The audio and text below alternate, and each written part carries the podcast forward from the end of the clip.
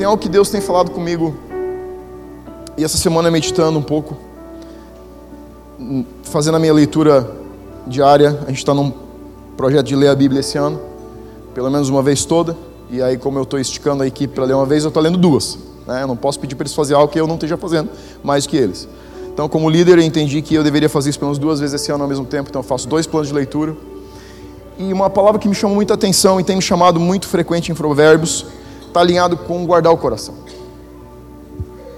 E eu quero compartilhar com você o que significa guardar o nosso coração durante a nossa caminhada com Deus. Tem algo que aconteceu em Mateus 18, capítulo 18, versículo 2, você não precisa abrir ali, que não é aqui que a gente vai, depois eu vou te dar, primeiro é em 2 Samuel.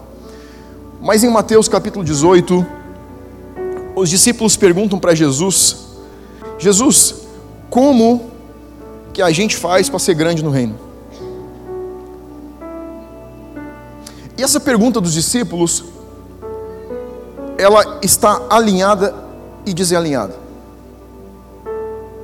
A palavra de Deus diz que nós temos que ter o reino de Deus em primeiro lugar. Quando os discípulos perguntam para Jesus, Jesus, como que a gente faz para ser grande no reino? Eles estão olhando para o reino.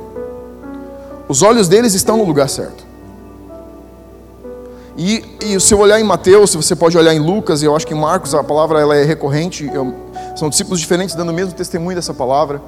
Você consegue ver que os discípulos estão olhando para o lugar certo, mas o coração deles não está no lugar certo.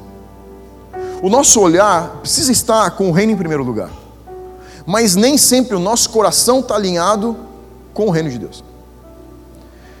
E a resposta que Jesus dá para os discípulos ela é instigante. Porque Jesus diz para eles assim: e a expectativa que a gente tem quando pensa em ser grande no reino, você pensa assim: ser grande, Jesus certamente podia perder uma grande oportunidade de dizer para os discípulos que aqueles que curassem muito, que fizessem milagres, incríveis, Jesus poderia, poderia ter falado de todos os avialistas que já se levantaram no mundo. Ele poderia ter dito: olha, vocês precisam ser que nem um cara que vai nascer daqui a mil anos, 800 anos. Jesus conhecia o que as pessoas, a Bíblia diz, arrazoavam no seu coração. Ele não tinha só a palavra de conhecimento, ele sabia de olhar para uma pessoa que estava batendo dentro dela. O que ela pensava, o que eles moviam dentro deles, ele conseguia, ele não lia pensamento, mas no ambiente, porque ele estava tão conectado com o Espírito Santo, ele sabia o que as pessoas sentiam e pensavam. Então ele tinha a capacidade de falar de qualquer um dos grandes avalistas, do, do, de, de qualquer um dos grandes guerreiros da fé, de, de outros grandes que se moveram em milagres, ministérios com milagres absurdos.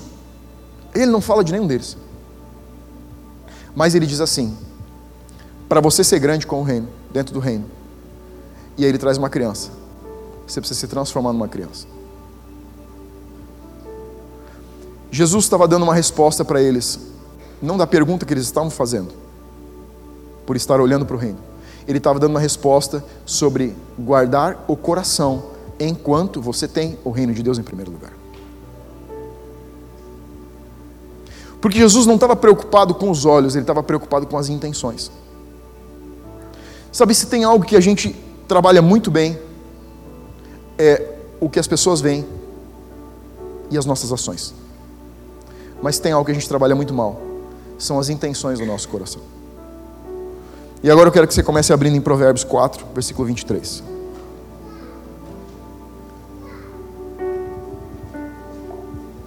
Rei Salomão, se você quer uma leitura diária para crescer em sabedoria, deixa eu dizer algo para você. Você precisa ler Provérbios todos os dias. Se você começar essa semana entender esse princípio, você pega Provérbios, você vai ver que lá no começo de Provérbios está escrito para dar sabedoria. Quando você lê Provérbios, você começa a meditar naquilo que você está lendo, o teu nível de sabedoria começa a aumentar. Você precisa ler a palavra se você quer sabedoria.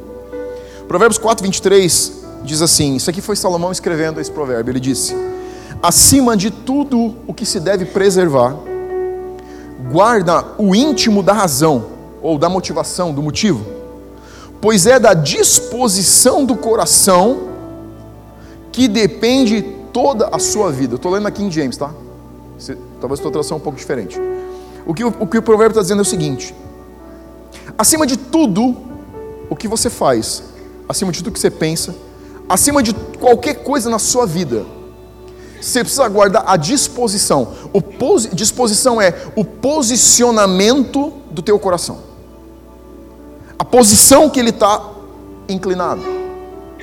O nosso coração sempre está inclinado em alguma direção. Salomão está dizendo o seguinte: acima de tudo que você fizer, não foca no fazer, foca em como você joga o teu coração naquilo que você faz. A gente é muito bem programado para observar movimentos. A maneira que você entra pelo salão, a roupa que você está usando, o que você diz, a gente sempre está escutando, porque a gente está querendo te conhecer, querer saber o que você está pensando, o que você está sentindo, como você se sente aqui. A gente é programado para avaliar situações a partir de ações. Salomão está dizendo: as ações não importam tanto quanto a disposição do coração. Salomão entendeu um princípio: a verdade não é a verdade até que ela venha de um coração reto. O que chocou tanto Jesus com os fariseus era a motivação. Os fariseus faziam tudo tão bem, tão bem, o nível de justiça deles era tão alto, porque era baseado em ações corretas, mas um coração desalinhado. E eu quero olhar com você um homem que soube se posicionar em temporadas diferentes para monitorar a disposição do seu coração. Depois de Jesus na Bíblia, para mim é uma das maiores referências de um homem que soube como dispor, como posicionar, como inclinar o seu coração na direção certa, mesmo nos seus erros. Você não está controlando teu coração enquanto você não tem um problema no qual você precisa lidar. Você é quem você é nos momentos de tempestade.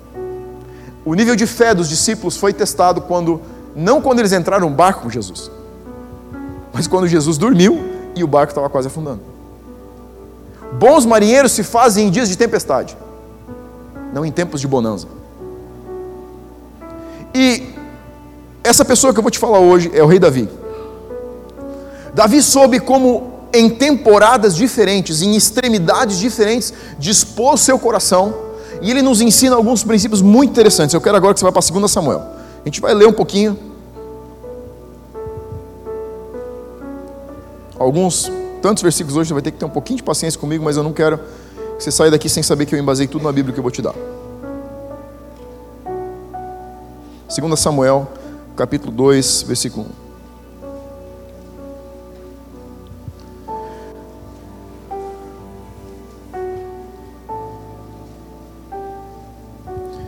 Entender a motivação do coração é entender o porquê você está fazendo, ou pensando, ou sentindo o que você está sentindo. É a gente começar a fazer perguntas de quais são os meus porquês. Não o que são os meus o quês, mas quais são os meus porquês. Por que eu estou fazendo o que eu estou fazendo? Por que eu estou sentindo o que eu estou sentindo? Por que, que eu estou pensando o que eu estou pensando? Por que, que eu falo o que eu falo? Por que, que eu respondo como eu respondo? O porquê é o fato gerador da tua ação. Você não precisa mudar as tuas ações em Deus. Você precisa mudar os teus porquês em Deus. Se você mexer no teu porquê, você muda a tua ação. Se você mudar a tua ação, você ainda não mexeu no seu porquê. Você não precisa vir aqui para Green deixando de fazer nada. A pessoa me perguntou, pastor, o que eu preciso fazer, deixar de fazer para ir lá? Não precisa deixar de fazer nada. Mas você tem que fazer uma coisa: se relacionar com Deus.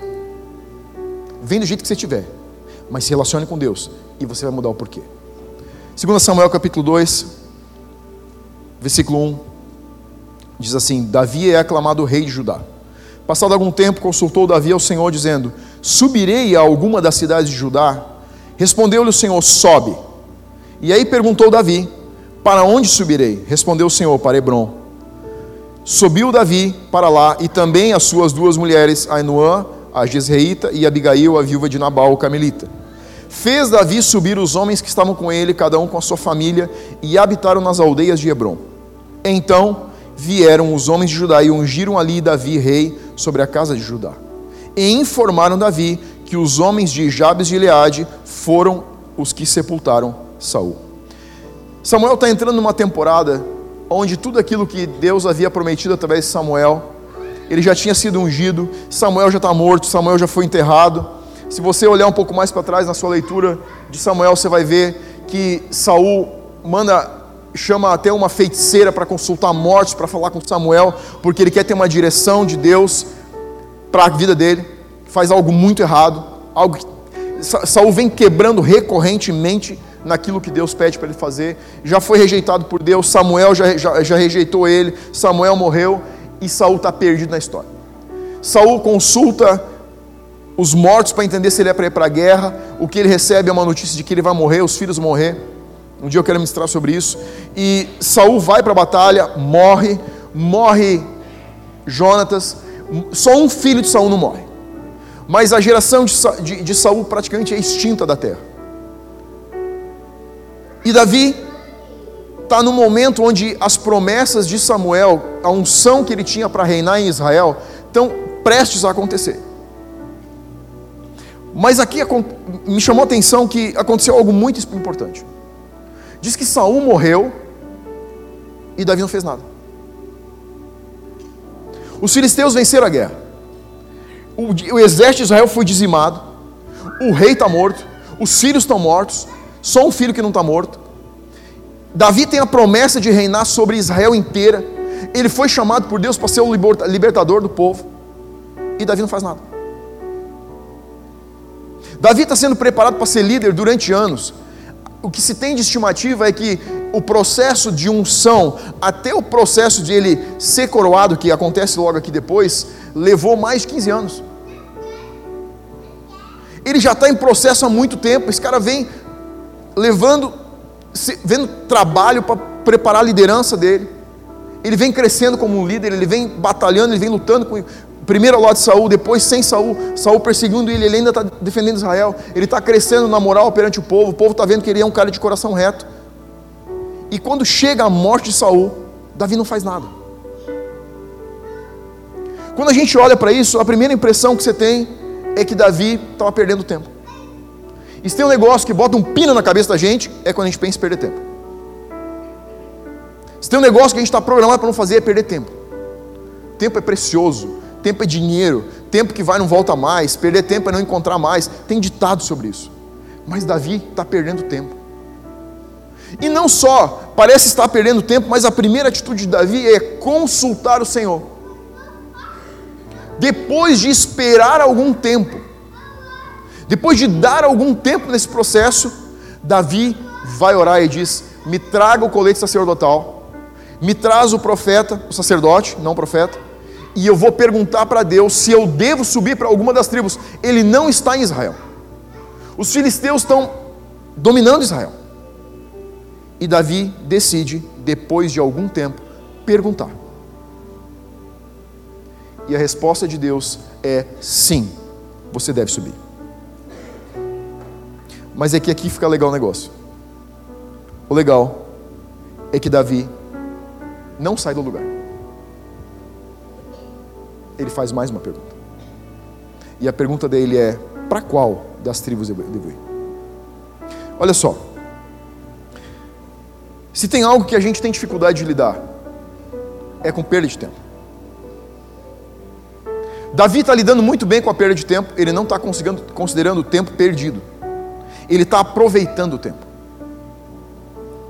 Mas ele não só pergunta o que Deus tem a dizer e o mais engraçado é que quando Davi pergunta e diz: Deus, eu devo subir para uma das tribos? Eu fiquei pensando, mas cara, como que Deus diz sim? E Deus tem uma tribo especial para a qual Ele quer que Davi vá, e Davi, ele não diz. É quase uma brincadeira de gato e rato. Deus está pensando assim: tomara que ele pergunte para onde. Mas eu não vou dizer, a não ser que ele pergunte. Se você olhar com o coração meio ofendido, você vai dizer assim: pô, Deus está sacaneando com Davi. Como que ele já não diz de cara, sim, Davi, eu quero que você vá, mas eu quero que você vá para Hebron, a tribo de Judá. Deus diz sim, é, pode subir. Mas Davi faz a segunda pergunta. Ele diz: Deus, para qual das tribos eu devo ir? Aqui está acontecendo um processo. O processo é que Deus mudou a fórmula de preparar um rei. A primeira fórmula que Deus usou para preparar Saul foi Samuel unge Saul. Ele é o cara mais formoso, é o cara mais alto. Diz que a altura de Saul, de dentro de todos os homens que estavam ao lado dele, do ombro para cima ele era o mais alto. Davi é um toco. Ó, se você rir de mim depois, eu te expulso da igreja. Meu apelido na escola era Toquinho de Amarrabode. Eu odiava. Meu filho olha para mim e diz assim: pai, como é que você aguentava? Eu dizia, filho, eu aguentei coisa pior. Pena que a Sandra não está aqui, se não entregava ela, eu não posso entregar. Ah, ela está aqui. Pergunta para a Sandré como é que foi o meu segundo grau. Ela vai saber te contar. Eu não vou te contar, ela te conta. Ela, vai, ela lembra bem. Você vai entender quando ela te contar. Davi era toco. Davi é o oposto de Saul. E Deus está querendo promover um homem que seja o oposto de Saul. Se tinha um negócio que Saul tinha problema, era com perder tempo. Se tinha um negócio com o qual Saul tinha problema, era esperar. Saul não quebrou porque ele tinha um coração ruim.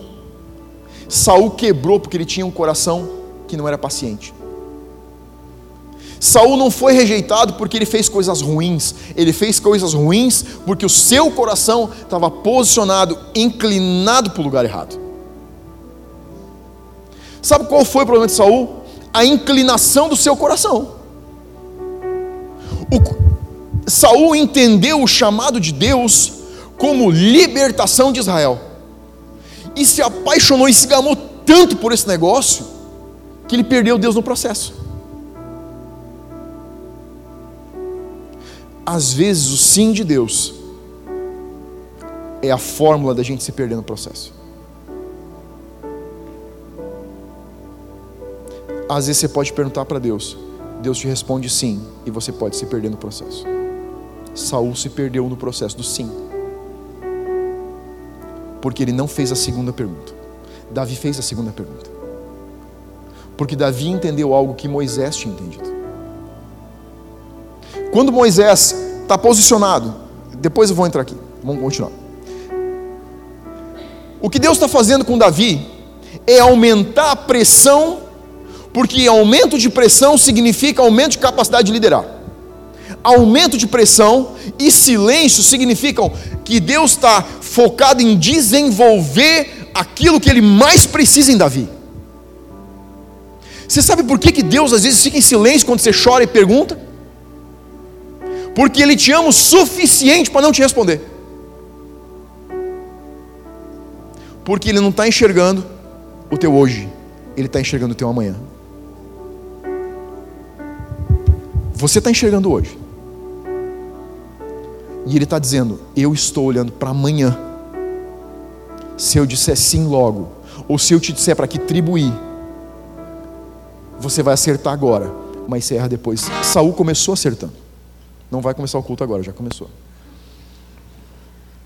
Saul se perdeu no processo porque ele ficou tão apaixonado pelo chamado que ele recebeu de Deus, por aquilo que Deus tinha colocado na mão dele, pelos dons que ele tinha, pelos talentos que ele tinha, que ele perdeu Deus no processo. Davi já tem o seu chamado há muito tempo. E Deus responde Davi: Eu quero que você vá para tal, eu quero que sim que você suba. E Davi consegue voltar ou ficar e fazer a segunda pergunta e dizer: Deus, mas para que tribo você quer que eu vá? Às vezes o silêncio de Deus não é uma frase de eu não quero falar. Às vezes o sim de Deus com silêncio é apenas uma amostra de que Ele quer continuar falando. Sabe que às vezes a gente ouve um sim de Deus e o silêncio, e a gente sai do nosso lugar secreto e vai embora, porque diz assim: é, Deus, Deus já falou, e fez silêncio. E Deus está dizendo: é, eu fiz silêncio, porque se eu te desse toda a resposta, você ia embora como você está indo agora. E eu só te dei o sim e não te dei tudo, porque eu queria que você ficasse mais tempo comigo. Deus está procurando por pessoas que não queiram só cumprir o seu propósito de vida mas pessoas que queiram cumprir o seu propósito de vida em parceria com Deus. que decidam ficar o suficiente com Ele para o levar junto no processo. Pessoas que não estão só preocupadas em produzir um resultado positivo para o reino, mas que estejam preocupados em honrar Deus com o resultado positivo que eles promovem. Pessoas que não estão satisfeitas em dizer, Deus, o que você quer, mas que perguntem quando você quer, como você quer, quanto tempo mais eu posso ficar com você. O silêncio de Deus talvez seja o maior sinal de que Ele está chamando você para permanecer mais tempo com Ele e não menos tempo com Ele. Sabe, às vezes a gente olha para Deus como a gente olha para os nossos pais. E às vezes fico perguntando para mim, se os meus filhos olharem para Deus como eles olham para mim, será que eles vão fugir ou querer ficar com Ele? Porque às vezes a gente está dando respostas tão rápidas, porque aí já tem outro compromisso, outra pessoa para atender, outra ligação para atender, outra mensagem para atender, e é o grupo tal, e eu não sei o que, eu não sei o que, eu não sei o que. E a gente está mandando mensagens para eles subliminares, que eles vão se relacionar com Deus de um lugar onde eles dizem o seguinte: se Deus me der um sim, fechou todas. Eu sei que Ele tem mais gente para atender. Você já assistiu Todo Poderoso? Você está entendendo o que eu quero dizer? As mensagens caindo no computador. Deus onipresente, Ele é onisciente e Ele é onipotente. Ele é único para você, assim como Ele é único para mim, por todo o tempo e por toda a eternidade. Eu e você não vamos compartilhar Deus, Ele é meu, assim como Ele é seu. Ele não é um Pai finito. O silêncio dele pode estar sendo exatamente aquilo que você não está entendendo se você não tem a tua resposta, é só o coração dele batendo o suficiente para você continuar perguntando e não se levantar e ir embora. Enquanto Deus aumenta o silêncio e a pressão, Ele aumenta a nossa capacidade de suportar a pressão. Você sabe como que você fica mais forte? Levantando mais peso. Você sabe como que se torna um líder melhor? Com Deus aumentando a pressão de liderança sobre você. Tudo que nós queremos é os lugares de destaque. Nós só não queremos os processos para chegar nos lugares de destaque. Às vezes a gente olha para alguém e vê a pessoa fluindo um dom e diz assim: Cara, isso é incrível, eu quero isso para mim. E Deus diz: Isso é seu. Você está disposto a pagar o processo que Ele paga? Você está disposto a levantar de madrugada como Ele levanta? Você está disposto a ser, assumir erros como Ele assume? Você está disposto a ser vulnerável como Ele é? Você está disposto a se expor como ele se expõe? Você está disposto a suportar a pressão como ele suporta? O que você está querendo? Vem atrás de um processo. Paulo disse: peça os melhores dons. Quais que você olha e diz assim, Deus, cara, se eu pudesse comprar um dom, eu vendia tudo para comprar esse, ou todos. Peça todos. Mas Todos eles têm um processo para você fluir neles. Deixa eu dizer algo para você. Deus deu capacidade suficiente de você suportar a pressão. Você só não sabe disso. Eu vou falar de novo. Deus te deu a capacidade de suportar a pressão. Você só não sabe disso. Você precisa ter certeza de que Deus te deu essa capacidade. Fique no seu lugar até ter a resposta completa. Não se satisfaça só com um sim. Saiba para onde e quando Ele está mandando você. Não basta ter um chamado, você precisa ter uma direção. Cumprir o propósito significa ter um chamado, mas significa que está associado a uma direção. Você sabe o que e você sabe para onde, quando. Segundo ponto, Davi consultou o Senhor. Abra em Êxodo capítulo 33, versículo 3. Vamos dar um pular um pouquinho para frente.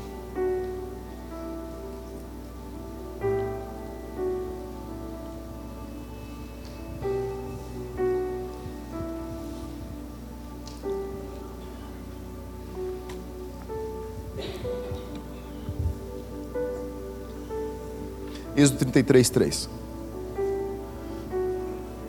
A gente vai ler o 3 e depois o 13 em diante, tá?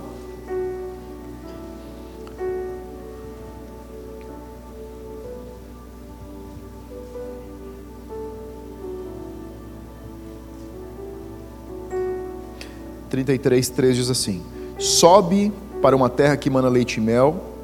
Isso aqui é Deus falando com Moisés.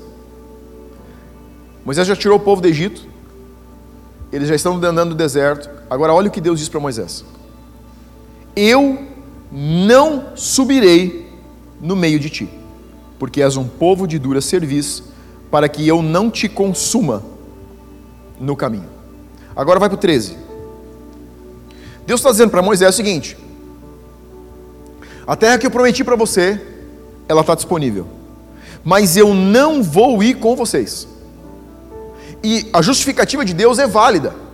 Ele está dizendo: como vocês são um povo de coração duro, inclinação de dureza de coração, vocês não têm um coração macio, eu não posso ir com vocês, porque eu vou destruir vocês se eu for. Se você está no lugar de Moisés, está pensando o que agora? Qual a leitura? Ó, Deus está tentando nos preservar, ele não vai com a gente, porque senão ele for, a gente vai matar a gente. Olha a resposta de Moisés para Deus, no 13 em diante.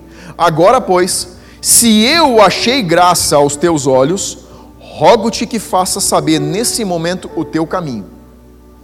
O que foi que Davi perguntou para Deus? Qual é a tribo? Moisés está dizendo, Deus, qual é a direção? Aí segue. Para que eu te conheça e ache graça aos teus olhos. Você não pode conhecer Deus por ouvir sim.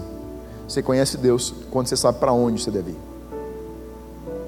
E ache graça aos teus olhos e considera que essa nação que você está chamando de coração duro é o teu povo.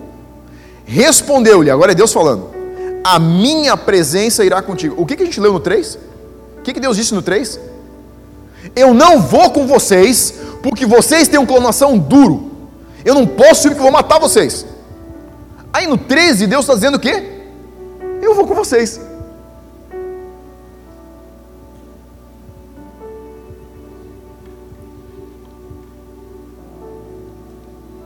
No 15. Não, 14 ainda. A minha presença irá contigo e eu te darei descanso. O descanso que a gente procura não está no sim, está em saber a direção que Deus tem. Você pode ter um sim de Deus e estar tá passando a tua pior temporada. Porque talvez você tenha o sim, mas não sabe a direção ou o tempo certo. Pequenos detalhes que fazem a grande diferença. Versículo 15. Então lhe disse Moisés: Se a tua presença não for comigo, não me faça subir desse lugar. Pois como saber se achamos graça aos teus olhos, eu e o teu povo, não é porventura em andares conosco, de maneira que somos separados, eu e o teu povo, de todos os povos da terra. Você sabe qual é o nosso problema como cristãos? Deus fala rápido demais. E a gente está acostumado a sair correndo com sim. E não sabe para que direção correr com o sim de Deus. A gente não paga preço para ter o descanso da presença. Você sabe o que, que Davi entendeu? Davi entendeu o seguinte: eu sei o que Deus quer, mas eu não sei aonde Deus vai estar. Você sabe qual a diferença de Davi para Saul? Saul sabia o que Deus queria mas não sabia onde Deus iria estar. Você sabe por que, que Saul foi rejeitado? Porque ele não permanecia tempo suficiente para se alinhar no descanso de Deus. Saul vivia sob a pressão das pessoas. Saul vivia sob a pressão da situação, dos problemas. Fala para mim você tem se movido? Pela voz de Deus ou pela pressão? Talvez Deus não esteja te dando descanso, porque Ele não está no lugar que você está. Se você quer descanso, não é só com o sim, é com a presença. O descanso é o lugar secreto. Quando você fechar a porta do teu quarto e no lugar secreto você me buscar, em público eu vou te honrar, porque se você fica comigo no secreto, eu vou com você para o público. A gente muitas vezes começa no meio do processo a inclinar o nosso coração como um pêndulo. E ele começa a sair do lugar onde ele começou. Não é difícil um homem ou uma mulher começar com o porquê certo. O problema é permanecer com o porquê certo. O, nosso, o pêndulo do nosso coração é inclinado ou pelo fracasso, pela voz da multidão, pela situação do momento, ou pelo sucesso que nós alcançamos. Ou a gente inclina o coração porque está ofendido, ou a gente inclina o coração porque está ficando grande, porque está ficando fera, porque já sabe fazer, porque está ficando profissional no negócio. E a gente para de depender do lugar secreto.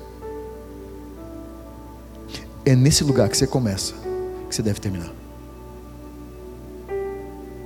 Porque Deus não sai desse lugar, a não ser que você pergunte, Deus, eu já sei que você quer. Quando você quer? Aonde você quer? Moisés entendeu, ele disse: Eu sei que você disse que não. Tá tudo bem. A gente vai ficar aqui no deserto. Você vai ficar a eternidade botando maná na mão do povo, na para esse povo. Porque a gente não vai nessa terra que você está prometendo, a não ser que você vá com a gente. E você sabe o que é mais incrível? É que provavelmente eu e você teríamos ido. Você sabe por quê? Porque Deus disse para Moisés: se você ler completa a história, depois você pega em casa Êxodo e vai ler.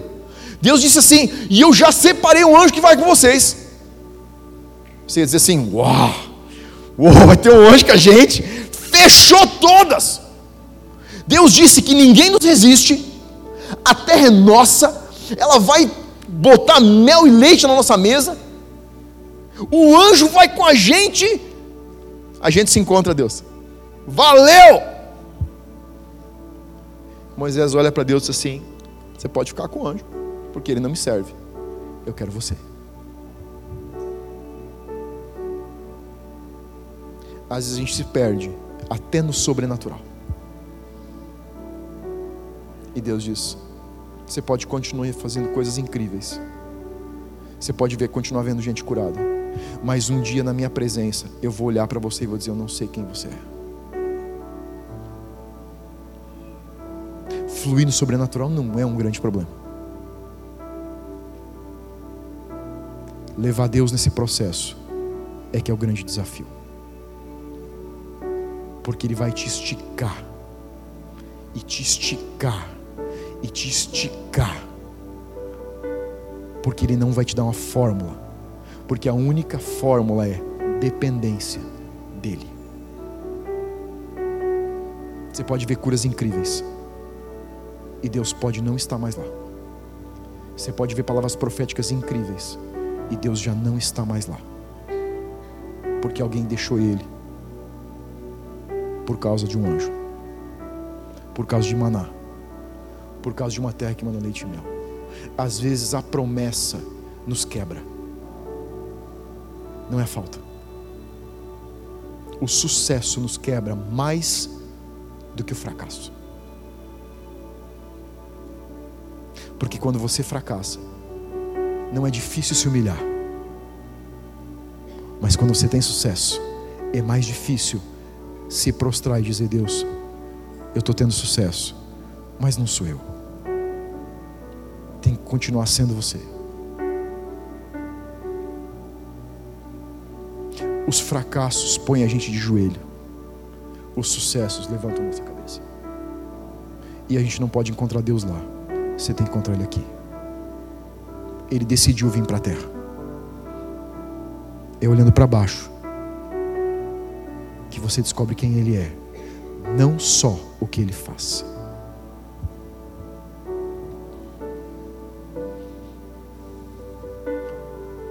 Você pode estar tendo a aprovação de Deus, mas Ele quer te dar a direção certa, além da aprovação que Ele está te dando. Você sabe, se eu, se eu tiver que dizer para você qual é o maior medo do meu coração, você é muito vulnerável com você hoje à noite. Coisa que eu deveria dizer só para um discipulador. Eu vou dizer para você. Porque vulnerabilidade não é problema para mim. Eu já disse para vocês que o pior é que sempre sou eu, né? Então, você está pronto para ouvir essa. Você sabe qual é o maior medo, medo que eu tenho? Quebrar no meio do processo. Por causa dos resultados bons. Essa é uma oração que eu tenho feito. Eu tenho dito, Deus, se você tiver que me tirar um dia da terra, se você tiver que igual privar minha família da minha presença, e é uma oração estúpida, porque Deus não vai fazer, mas eu só estou querendo dizer para Ele o que está aqui dentro. Eu digo, Deus, me tira deles antes de eu envergonhar você, por causa do sucesso. Eu não tenho medo de quebrar fracassando. Poderia sentar e te contar por horas os fracassos que eu já tive. Eu empilho fracasso na minha vida. Mas eles não me assustam. Porque eles sempre me põem de joelhos. Eu tenho medo que o sucesso não deixe que os meus joelhos se dobrem mais. E que eu comece a olhar mais para cima do que para baixo. E quem olha para cima cai em buraco. E quem cai em buraco, às vezes não consegue sair.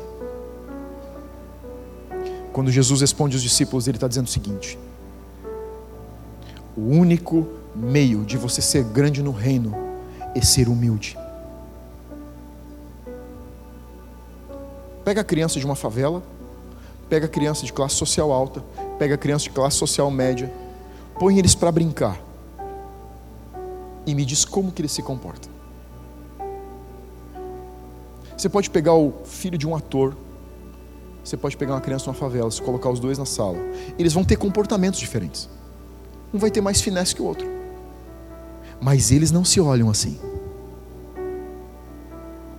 Porque a identidade deles não está nesse lugar. Às vezes a nossa identidade está nos nossos dons, nas nossas conquistas, nas guerras que a gente já ganhou. Para a gente encerrar. 2 Samuel capítulo 2, versículo 8. Volta para Samuel. Vamos ler só mais essa. Não, tem mais uma depois, perdão.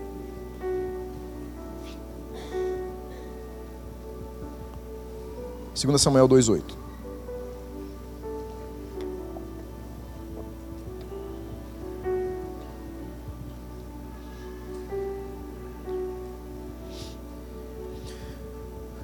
Amém? Abner faz Isbosete rei de Israel. Abner era o soldado de confiança, o capitão da guarda de Saul. Saul está morto, os filhos de Saul morreram, menos um, que é esse cara aqui com o nome bonito, Isbosete. Isbosete ainda está vivo e Abner se posiciona do lado de Isbosete e o coroa rei. Agora olha isso aqui.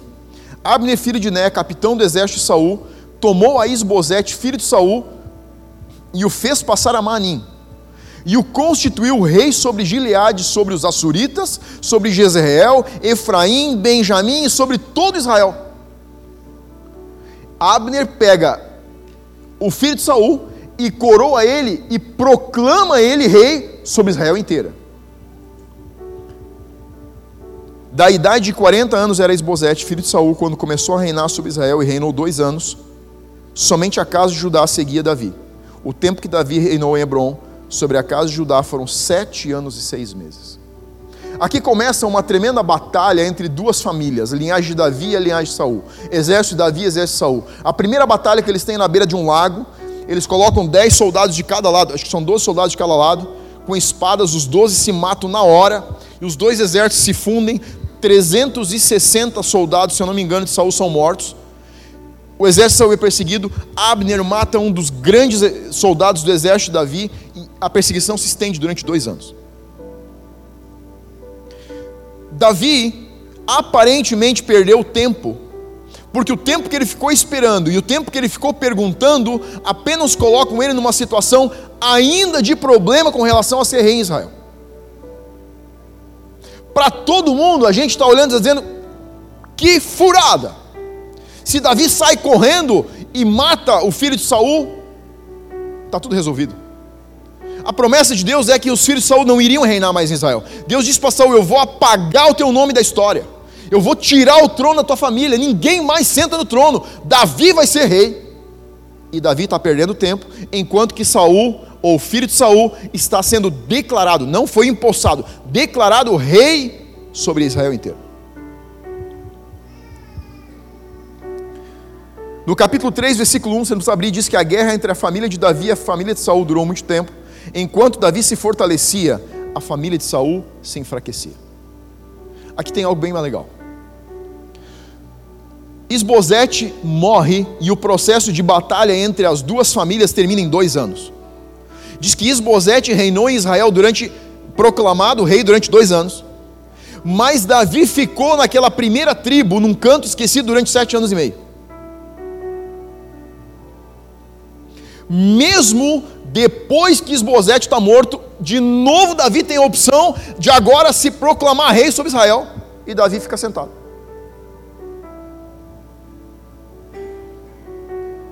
Se Deus te deu uma direção e não falou mais nada, fica sentado onde você está. Porque o próximo passo é só mais um teste para testar mais uma vez quanto tempo você tem para ficar com Ele. Porque Deus está aumentando a pressão sobre Davi, mais uma vez, porque Ele quer preparar o coração dele de novo para a próxima temporada. Parece um segundo erro mas Davi acerta pela segunda vez. E fica naquele mesmo lugar aonde ele estava. Os fracassos aparentes testam a nossa resiliência. Resiliência é a capacidade que a gente desenvolve de ficar fazendo pressão quando nada se move. Resiliência é a capacidade que a gente desenvolve de ficar no lugar quando está dando tudo errado. Se tem um lugar e um negócio que a gente, como crente, não quer é esse negócio chamado resiliência.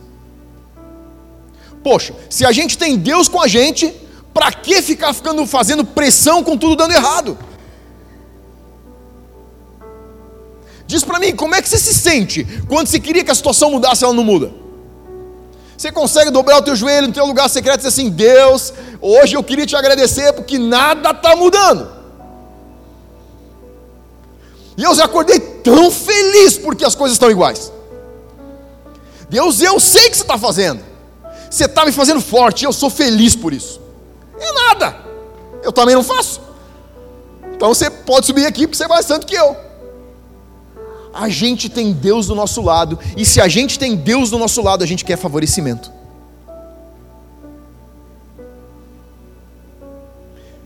Ter Deus do seu lado talvez não te favoreça mas com certeza te estica. Com certeza aumenta a tua capacidade, porque ele está focado na eternidade. Você sabe por que você acha que perde tempo? Porque você olha passado e presente. Você sabe por que para Deus você não perde tempo? Porque Ele é presente e futuro. Sabe o que Deus sabe do teu passado? Nem o que você conta para Ele. Porque quando você conta a segunda vez, você vai lá e diz assim: ai Deus, eu já te pedi perdão por isso. Você posso pedir de novo? Deus assim: eu não sei o que você está falando, filho. Ah, Deus, é um pecado que eu cometi ontem, eu já te pedi perdão, já confessei, sentei com o meu líder, com o pastor, ele orou comigo. Eu sei que tudo, a palavra diz que está tudo bem, mas eu preciso contar de novo. E Deus está dizendo assim: eu não sei o que você está falando, filho. Será que você pode tocar vitrola? Põe para a próxima música, que essa aí eu já nem lembro que é. Deus não está focado no teu passado. Ele está focado no teu presente e no teu futuro. Por isso que para Ele nunca é perda de tempo.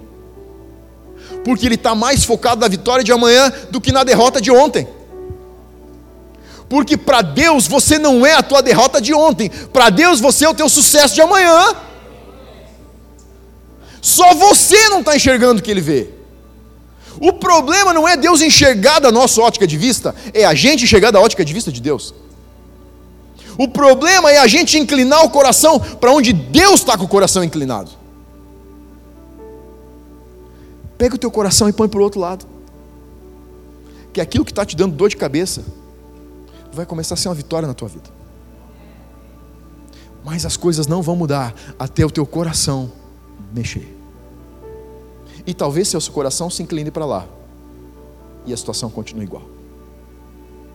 Mas você vai conseguir descobrir o que os grandes heróis da fé descobriram: que não é por menos pressão que você é feliz, é porque você tem paz, porque Deus está com você, independente de se você estiver com os pés acorrentados em uma cadeia. Se você estivesse passando frio, como diz Paulo, ele diz: passando fome, tendo abundância e tendo falta, eu aprendi a ser feliz com meu Senhor. O problema não é a tua situação de vida, o problema é o teu coração que está pendendo para o lugar onde Deus não está.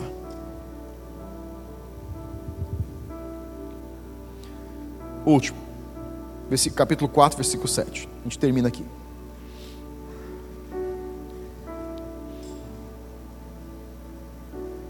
Você sabe o que, que testa a tua capacidade de manter o teu coração na inclinação que Deus quer? Não é o fracasso, é o teu sucesso. Porque à medida que a gente vai andando, que você vai tendo sucesso na vida, que você vai tendo sucesso em lidar com o teu dom, que você vai se movendo sobrenatural, que você vai se movendo no profético, que você vai alcançando sucesso na tua profissão, que você vai tendo sucesso com a tua família, que tudo vai dando certo, você começa a inclinar o teu coração para longe de Deus e inclinar para as situações. O que testa o coração da gente não é a falta, o que testa o coração da gente é a abundância. Você sabe aonde Israel mais pecou? Não foi no deserto. Aí eles pecaram no deserto, sim. Deus disse: vocês são um coração obstinado, o coração de vocês é duro. Mas na terra prometida, o ciclo é constante é um ciclo de queda e levante, queda e levante, queda e levante, queda e levante, onde eles adoravam falsos deuses, eram perseguidos, eram saqueados, aí eles se arrependiam, pediam perdão e o ciclo começava de novo. Porque tinha abundância. Você sabe quando que eles se perdiam? Quando estava sobrando de tudo que eles estavam tendo falta antes. A abundância. Fluir com liberalidade. Ver o mover do Espírito Santo com liberalidade pode nos fazer perder o principal, que é Ele.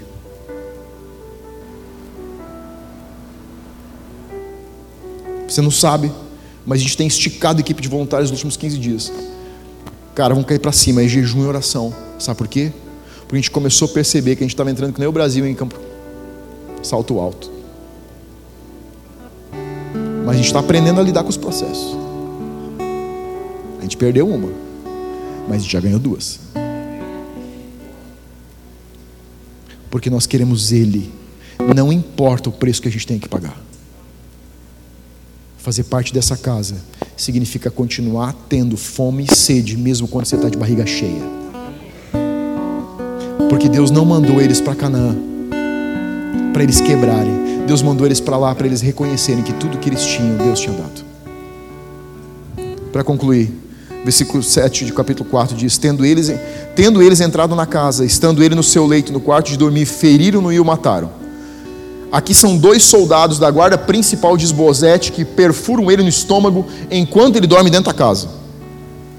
Porém, Davi, respondendo a Recabe e Baná, seu irmão, filhos de Irmão, o Beorita, disseram-lhe: Tão certo como vive o Senhor, que remiu a minha alma de toda angústia, se eu logo lancei mão daquele que me trouxe a notícia dizendo: Eis que Saul é morto. Davi matou o cara que disse que tinha matado Saul e era uma mentira. Parecendo-lhe, porém, aos seus olhos que era como trazia boas novas, eu matei Ziklag. Ziklag. Muito mais a perversos que mataram homem justo em sua casa, no seu leito. Agora, pois, não requeriria o seu sangue das vossas mãos e não vos exterminaria da terra. Deu Davi ordem aos seus moços eles, pois, o mataram. Os mataram, tendo-lhes cortados as mãos e os pés, os penduraram junto ao açude de Hebron. Tomaram, porém, a cabeça de Esbozete e enterraram na sepultura de Abner, em Hebron. Aqui Davi tem uma frase que é incrível. Esbozete não é para reinar Israel. Ele está trazendo dor de cabeça para Davi desde que ele pôs a coroa na cabeça. Quando Esbozete é assassinado, Davi diz assim: Vocês mataram um homem justo. E eu li algumas vezes essa passagem. Estou tentando encontrar o homem justo que Davi encontrou. E sabe onde ele está? No coração de Davi. Você consegue reconhecer nos outros a nobreza que você tem em você. Sabe por que, que a gente traça uma linha de julgamento? Não é porque o outro está quebrado, é porque a gente está quebrado. Davi consegue olhar para Esbozete e dizer: se vocês mataram esse cara, eu vou acabar com a raça de vocês, porque vocês mataram um injusto. Porque Davi sabia que Esbozete era processo de Deus na sua vida, porque ele estava lidando com algo que Saul não tinha conseguido lidar ainda. O processo que Davi passou com Saul foi um processo onde Deus matava o Saul que estava dentro de Davi. E para matar o Saul que está aqui dentro, eu preciso um Saul fora. Esbozete é a semente que ficou para lidar com o resto que Davi ainda tinha. Problema é que você não está conseguindo vencer é uma oportunidade de Deus lidar com algo em você. Davi conseguiu continuar com o coração humilde, mesmo quando ele já errei. Ele sabe que não tem mais ninguém na sua frente. Mas ele ainda consegue fazer justiça. Porque o sucesso não disse quem ele era. Fica de pé no teu lugar.